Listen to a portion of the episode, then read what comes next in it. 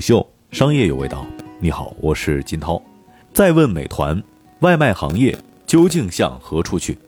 四月十七号，按照广东餐饮协会广东餐饮行业致美团外卖联名交涉函的说法，这是广东餐饮协会留给美团最后的答复期限。不过，美团公司于四月十三号发布声明之后，各种为美团外卖辩护的声音也多了起来。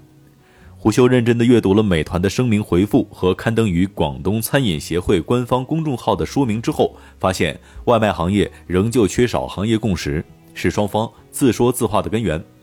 美团在声明中称自己是一家创业公司。看一眼美团的市值，广东餐饮协会也不无幽默地称美团是一家很谦虚的公司。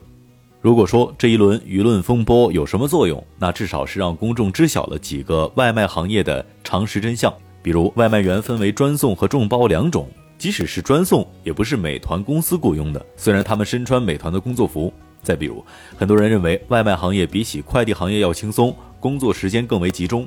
一位媒体同行告诉我，在看到各方报道之前，他一直以为外卖行业的佣金水平一直就是百分之二十，是因为疫情导致餐饮行业困难，中小餐饮企业受不了才抗议，要求降低佣金和抗议涨佣金，在我看来是两回事儿。原来美团真的在疫情期间涨了佣金啊！而虎嗅了解到，外卖行业的佣金问题过去其实是小圈子话题，所以公众也不必知晓。根据美团方面提供给媒体的数据，行业平均水平是百分之十二左右，而笔者了解到的说法是百分之十五左右。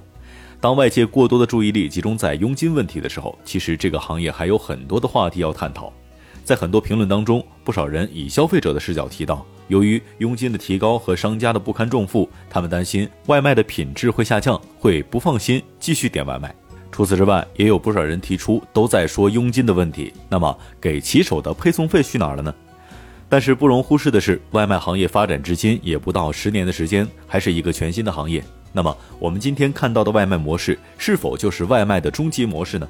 在如此猛烈的舆论风波的推动之下，外卖行业是否能够因此迎来第二轮的进化呢？或许这些才是比口水战更有意义的话题。当下佣金问题仍旧是问题的焦点所在。广东餐饮协会在说明中指出，美团声明称佣金真实水平要远低于外界报道。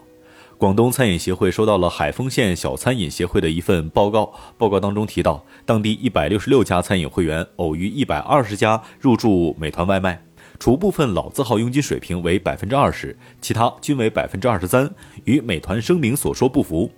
广东餐饮协会自问，是否整个海丰县恰好都是例外的情况呢？对于佣金的问题，蛋姐创业在文章佣金都花在了配送上，但骑手也不赚钱，美团的钱去哪儿了？这篇文章当中提到一个观点：对于普通商家而言，平均与自己没有半毛钱的关系，落到自己的身上是二十就是二十，是二十六就是二十六。你能为平均数做贡献，但平均数无法为你做贡献。这或许是中国外卖行业要面对的第一个现实，或者说是共识，那就是为中小餐饮企业商家服务。他们比头部商家更需要，也更依赖外卖。西贝董事长贾国龙先生此前接受媒体采访时也提到过，疫情前西贝的外卖占比也就是百分之十左右，但对于中小商家，这一占比可能高达百分之三十到百分之五十。相对应的，周期性风险来临的时候，他们的抗风险能力更弱，更需要大平台的扶持。我们不妨提一个问题：如果不负责配送，美团还有没有价值？如果不提供包邮等物流服务，淘宝天猫还有没有价值？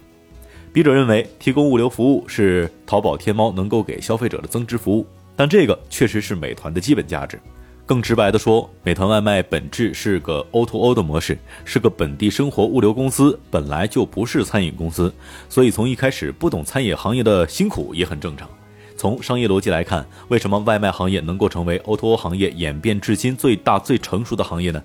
产品相对简单，可以标准化，单人履约效率较高。从平台的角度来看，商家有两大刚性成本：房租和人力成本。商家已经自行承担了房租的部分，平台只负责人力成本，所以才有美团这样的外卖到家模式的可能性。所以，广东餐饮协会才会在说明当中指出，外卖的业态是社会科技进步发展的必然产物，是全体餐饮企业抗疫自救的必然措施，也是消费者消费习惯变革的一个趋势，而不是某个救世主突然降临施舍给餐饮行业的。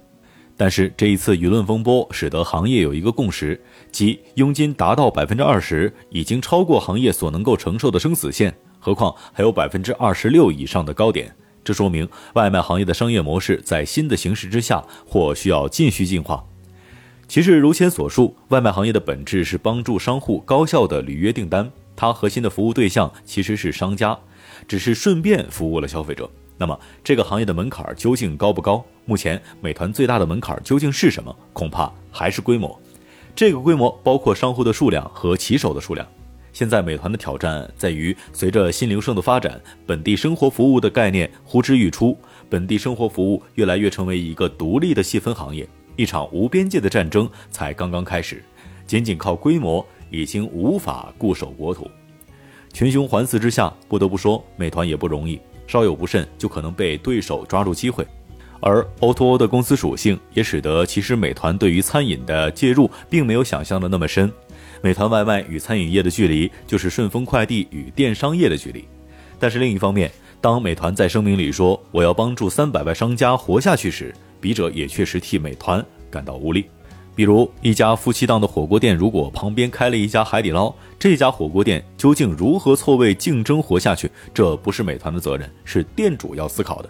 打个比方，美团就好比是个家教，家教乱收费是该打。但是不能因为家教的问题，学生就不认真做作业。特别是对于强调客单价的正餐、中餐来说，外卖绝对不是救世主。从公司的角度来看，其实美团还有一条出路，就是不断的丰富自己的收入来源，进一步降低佣金收入在整个收入中的比重。曾有投资人认为，根据电商的经验，美团已经有了那么大的流量池，广告营销的收入仍旧有潜力可挖。而对于整个中国餐饮行业而言，外卖绝对是对抗击疫情的华山一路。餐饮业和零售业一样，是一个辛苦、勤劳、微利的行业。互联网平台可以帮你优化某些环节，但是从来不会替你去流汗和弯腰。最近，笔者发现有一些小餐馆都在堂食用户是稀有动物的情况下，抱着抓住一个是一个的心态，逐一说服来堂食的顾客加入微信群，商家自己在群里发优惠信息打折。这种看上去土的不能再土的努力，或许反而是希望所在。